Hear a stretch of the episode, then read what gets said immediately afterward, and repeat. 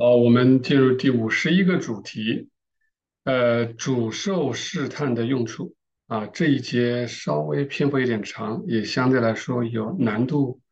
有那么一点难理解，我们慢慢来。呃，首先他来解释试探有什么用啊？首先来解释试探它有什么样的用途，然后紧接着这样的试探如果是发生在主身上啊，我们按照这个规律。来看看发生在主身上又是怎么一回事？试探有什么用呢？他说，在属世人当中，善和真，啊，或者是良善与真理，他们两个要结合在一起，如果不经过斗争是不可能的，就是一定要经过这种征战，它才可能结合在一起。也就是换句话说，一定要经过试探，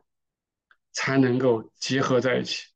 就是善与真的结合，一定要通过试探。才能够完成这句话，也就概括了试探的用处。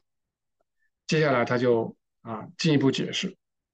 他是为了让大家能知道，对人来说这到底是怎么回事，需要来说明一下为什么通过试探才能结合，或者说通过试探又是怎么结合在一起。首先他啊澄清，他人只是一个器皿，人本身来讲你就是一个器皿或者是个器具。你是从主接收生命，人不能凭着自己活着，啊，这个我们以前多次重申，人就是这么一个器具。那器具你接受流入，那这样流入而与与人同在的这个生命，啊，我们接受这个生命，啊，生命来自哪里呢？来自主的，也就我们讲神性之爱。这个爱，这个爱，或者说由此来的生命。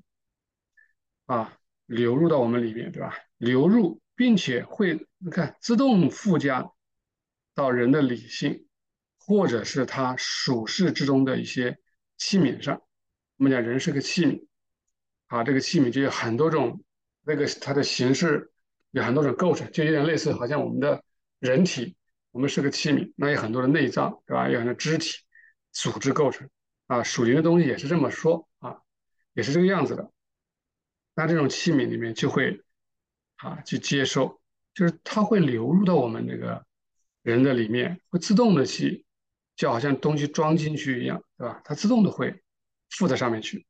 啊，包括你属世中的器皿，包括你说你理性的器皿，它都是自动附上的。但是有一个问题，因为人出生的时候就有遗传之恶，然后呢，在世活着的时候又不断的去作恶，啊，去实际的犯恶。所以不断的积累，那这个时候我们人作为一个器皿啊，这个器皿，那就是处于一个对立的位置，也就是说，它不是按正常来讲生命流入啊，并且自动接受它，那这样的一个器皿呢，就跟我们现实我们事实中的这个器皿处于对立的位置。换句话说，也就是我们不接受这样的流入啊，我们对着它干。咱们这个器皿就颠倒了啊，颠倒了，你可以说是叫人堕落了啊。但是呢，只要流入了这个生命啊，这个生命只要它可以来安排这些器皿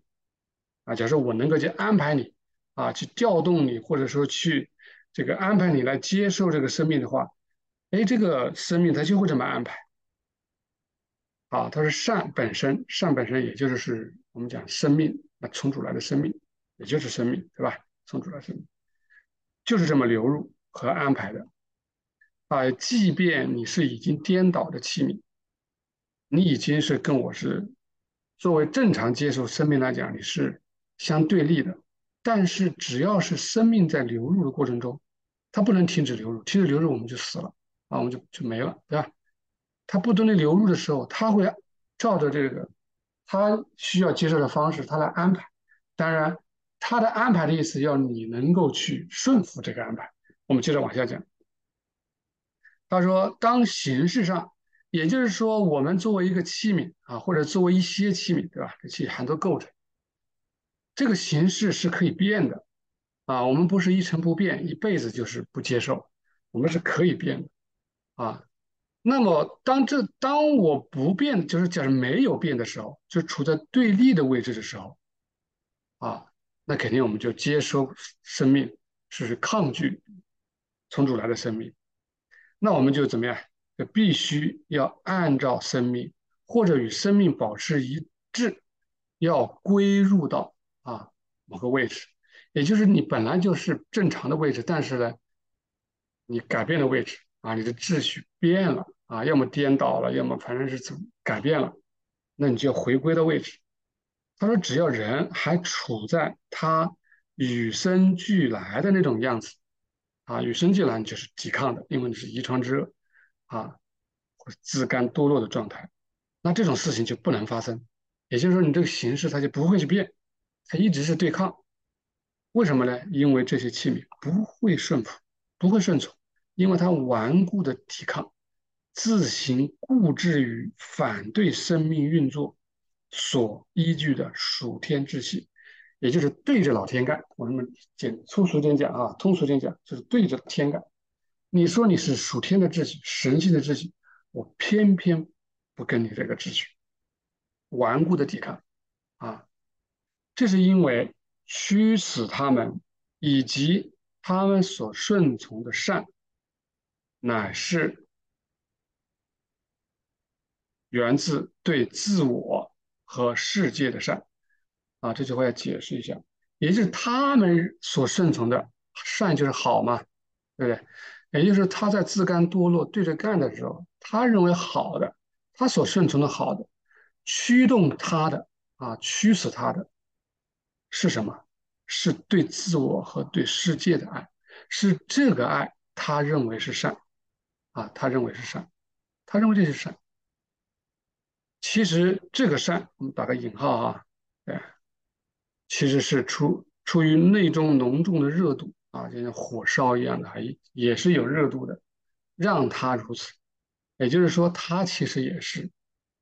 逼不得已，因为他就处于这种当当中，就好像被这个在驱使着啊，被内心的里面遗传的这种恶，对自我和对世界的这种爱欲，就好像是一股热度一样的，一直驱使着他这么做。因此。你要想让这样的器皿顺服，能接受来自主爱的生命，那你就必须要软化啊！这个词我们画一画，一定要让它软化，不要那么刚硬，一定要固执的对抗，要软化。这种软化没不能通过其他的办法完成，只是通过，只能通过试探。所谓试探呢，就是因为这样的试探啊，或者叫征战。来除去属于爱自我，或者是因为自我而蔑蔑蔑视他人的东西，从而除去那些属于荣耀自我的东西，以及因此而产生的仇恨和报复。啊，它不是爱，它其实就是恨。一定要满足自我，凡是不满足自我，他就要报复。啊，他也瞧不起别人啊，只要满足，认为自己是对的。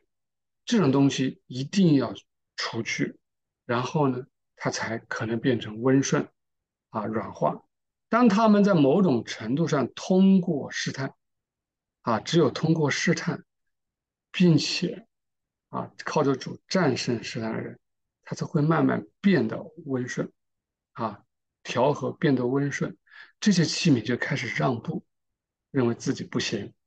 我要让位，啊，不能自我。并顺从那不断流入人类的来自主爱的生命，好，开始接受了。这个善，现在开始与那里的真理，这个善就是从主来的哈，这是从主来的，就开始与器皿的那些真理，我们所谓讲的器皿，器皿的形式啊，所谓的形式就是跟真理有关系的，也就是说你要摆正位置啊，你的秩序要摆对，它这个时候才有可能结合。啊，先是在人的理性中结合，然后在属世当中结合，啊，也就是你属世层次的啊，这个那些器皿也逐渐会接受，从内到外，这就是为何人要通过试探，或者说通过属灵的或者灵性的征战而被重生，啊，或者说成为一个新的人，那这样的人他就变了啊，他的性情就变了。啊，或者说他被赐予了一个新的性情，成了一个新人啊？换了一个新的心，变得柔和了、谦卑了、单纯啊，然后内心悔悟，认为自己是不对的，自己什么都不是啊。如今啊，我们如今，如今我们可以由此看出，试探是有什么用？也就是说，来自主的善，这样不仅可以流入了，而且可以安排各样的器皿啊，以致他们顺服，从而使自己与他们结合，也就是善与真的结合，或者良善与真理的结合。那对于主来说，我们说主的得荣耀，就是神性真理与神性良善的结合，它也是结合啊，但是跟我们有不一样的我们往下看。他通过的试探是最严峻的试探，啊，让他里面的一切都归于神性秩序，直到他从母亲那里来的那个人毫无存留，因为那里来的都是恶与伪，因而他不像其他人那样成为一个新人，而是完全神性了。我们普通人啊，尽管重生了，但是里面依然存留着七向恶的倾向，甚至恶本身就是里面还是恶的，只不过是因着主爱的生命。它这个流入啊，强大的力量啊，能够抑制我们去做，比如天使就是这种状态，它是被抑制住的，或者叫控制住的啊，你不能脱离这样控制，你一旦离了这样的流入，那也麻烦，他马上就投奔地狱了。但主完全抛弃了他从母亲那里来的一切遗传之恶，并使自己的神性化，也就让他这个从在世取的这个人。啊，娶这个人啊，完完全全的神性化啊，我们就是说他从母亲来的那个啊，全部驱赶走，然后变成神性化，甚至在器皿方面，我们讲的器皿方面，也就是说他在外在方面啊，他的外在方面也成为接受生命，甚至成为生命本身，就是在真理方面也是如此啊，这个真理最终。与身心良善完全的结合，啊，这就是圣经里面的得荣耀。我们在之前已经解释过，好，所以第一小节它是来解释试探有什么用。哦，原来这样才可以让善与真，或者良善与真理能结合。啊，你本来是敢堕落的，或者说秩序混乱的、颠倒，啊，你只有通过试探，才有可能变得温顺、软化，啊，能够。接受从主来的生命。好，接着第二节我们就开始好理解了啊，也就是我们的主，他从母啊玛利亚那里获得一个人啊，不断的脱去这个人啊，脱去哈，不是把他替身，所以他在世的时候经历两个状态，一个是叫虚己或倒空啊，另一个叫荣耀或者叫与啊与神合一或者与父合一的状态。当他处于由母亲而来的那个人的时候。啊，或者那个地位，他就是虚己、虚己的状态。当他处于由父而来的人啊，那个神性之人，那个时刻或者在那个状地位中，他就是荣耀的状态。啊，所以他有时候感觉好像一个人跟另一个人祷告一样。他在虚己的时候，啊，这种状态下，他向父祷告，如同向与他自己不同的另外一个人祷告。但是在荣耀的状态下，他就跟父交谈，就好像。自己跟自己说话一样，在荣耀的状态下，他说父在他里面，他在父里面，并且他与父唯一。但是在虚己的状态下，啊，他又忍受试探，他又受难于实架，并且他还恳求父不要离开他，啊，就好像是两个人一样。由此可见，借着试探，并同时不断的得胜，并通过实架受难这一个终极试探，他彻底征服了地狱。并完全荣耀了上面所说的他从母亲来的这个人，他脱去了从母亲得的这个人，穿上了被称为父的这个神性本身的这个人，然后就说的透彻一点，也就是他完完全全成为一个神啊，这样的人就是神了，是吧？所以从经文中我们也可以看出啊，他多次向玛利亚说话，他不称她为母亲。他称她为夫人，啊，这是站在荣耀的状态下说的话。第三，从福音话、福音书中的话可以得知，父向主向他的父耶和华祈求祷告，就好像跟不同于他自己的另一个人说话。即便耶和华就在他里面，他也感觉好像是跟两跟另外一个人说话。不过那个时候，主是处在虚极的状态。啊，进一步解释。还有，当他处于来自母亲的软弱之人，也就是虚极的状态。当他还在这个状态下的时候，啊，我们就叫他这个虚极的状态。当他完全脱去了这个人，并穿上了神性，他就处于荣耀的状态。前一种状态下，他向耶和华祷告。就好像跟不同于他自己的另一个人说话，啊，这个在前面已经讲过了。在后一种状态，他向耶和华说话，就好像是自言自语，啊，因为他就是耶和华，对吧？啊，但是如果我们不知道啊，这个内在是什么，以及内在如何作用于外在，更进一步，内在与外在如何的彼此不同又结合在一起，我们可能就没办法理解这件事。啊，这一节就是通过从另外一个角度。啊，来通过内在与外在的关系，我们来解释啊，这个这样的结合是怎么回事？我们可以通过类比啊，也就是通过我们自己对人的内在以及它对外在的流入和作用来说明。这个之前我们也解释过，在荣耀那一节里面啊，就就是主怎么样的通过内在不断的向外流入，并且起作用，让外面的东西去掉它，最终啊让。啊，变成里面的样子。他人也是这样的啊，人也是这样的，只是主做的更彻底。他说人之为人，在于人内在啊，与野兽有别。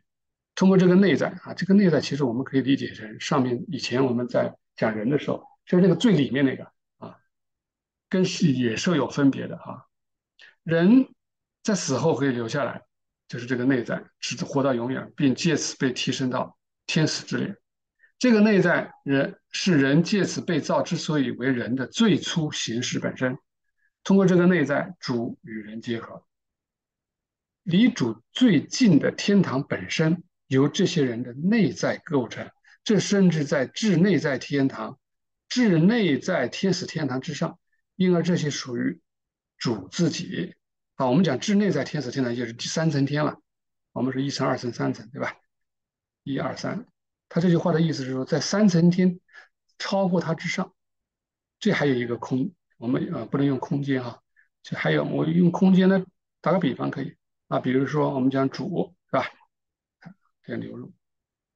啊，你三层天并不是紧靠着主啊，这个它没办法靠近，受不了这种光亮，它还是有一个这个延续的过程啊，也就是在超过你之上啊，这个智念在，它甚至在你，甚至在天堂之上。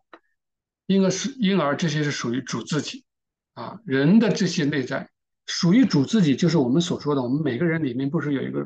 主的宝座或者主的居所，对吧？它从那里流入到我们里面嘛，啊，流入我们里面。那至于流进来以后，那就是进入三层天了，啊，最先流的是三层天，再是二层，再是一层。他人的这些内在与自身并无生命，你自己是只是个形式，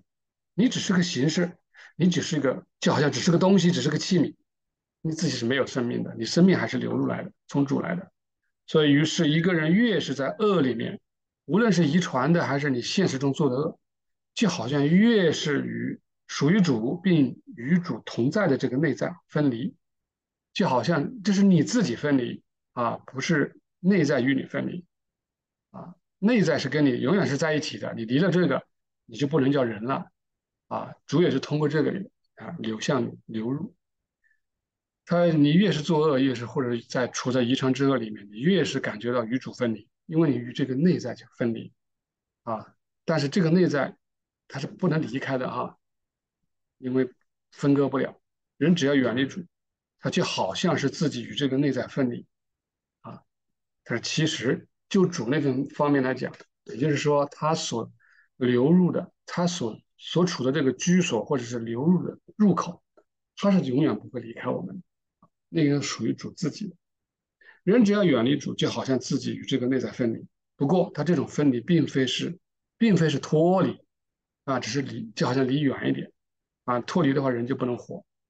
而是他以下，就在这个智内在以下的理性以及外在的一些东西啊，与他之间产生了纷争和分歧，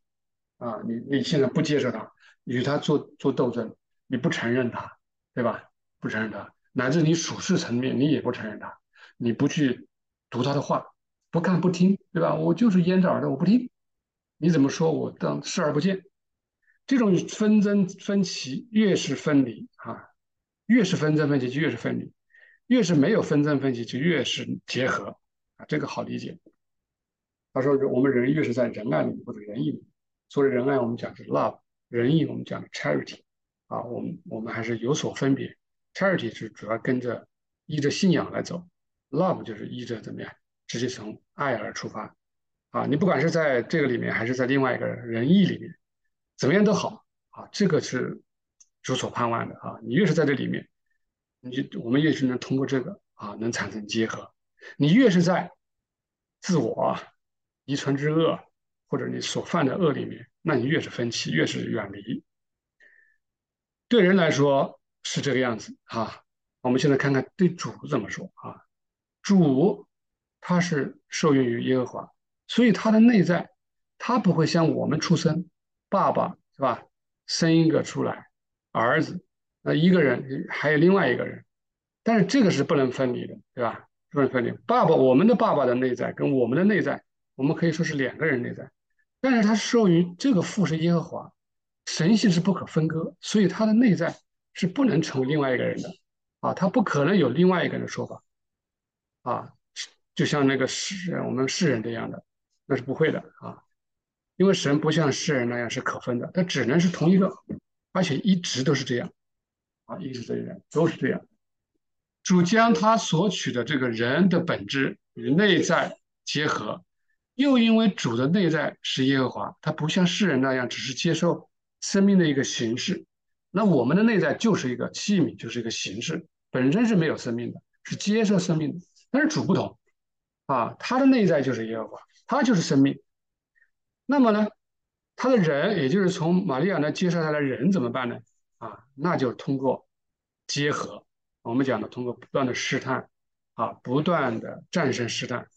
啊，就。就越来越这个与这个我们讲神性的良善越来越流出去啊，我也我们就称之为结合。那他的人也会成为生命，他就不是器皿了啊，他是生命。所以主经常说他就是生命。比如约翰福音里面讲的是吧？父怎样在自己有生命，就让儿子就赐儿子也照样在自己有生命啊，有多处这么说。他说因此主越是处在从母亲来的人里面，啊，也就是说，他越是处于虚己的状态，他越是处在那个身份、那个角度，他又表现的好像越是跟耶和华不同，啊，就好像跟耶和华祷告，跟另外一个真的是父亲祷告一样，啊，其实那是处于，啊，他从母亲来的人那种状态，也就是还没有得荣耀的状态，所以我们不要去理解他是两个人。主越是脱去这个人，也就是越跟耶和华没有什么不同了，也就是跟它合二为一，啊，这个状态就是荣耀的状态，啊，前一种是虚己的状态，后一种是荣耀的状态。所以我们在读福音书的时候，当你往往有时候感觉他是在荣耀状态下说的话，有时候在虚己状态说的话，甚至在时间上它没有先后，它有时交叉的来，啊，所以我们有时候感错觉，你好像是跟另外一个人，天上有一个人，地上有一个人。啊，所以这里就做了很详细的解释。好，我们就此停止。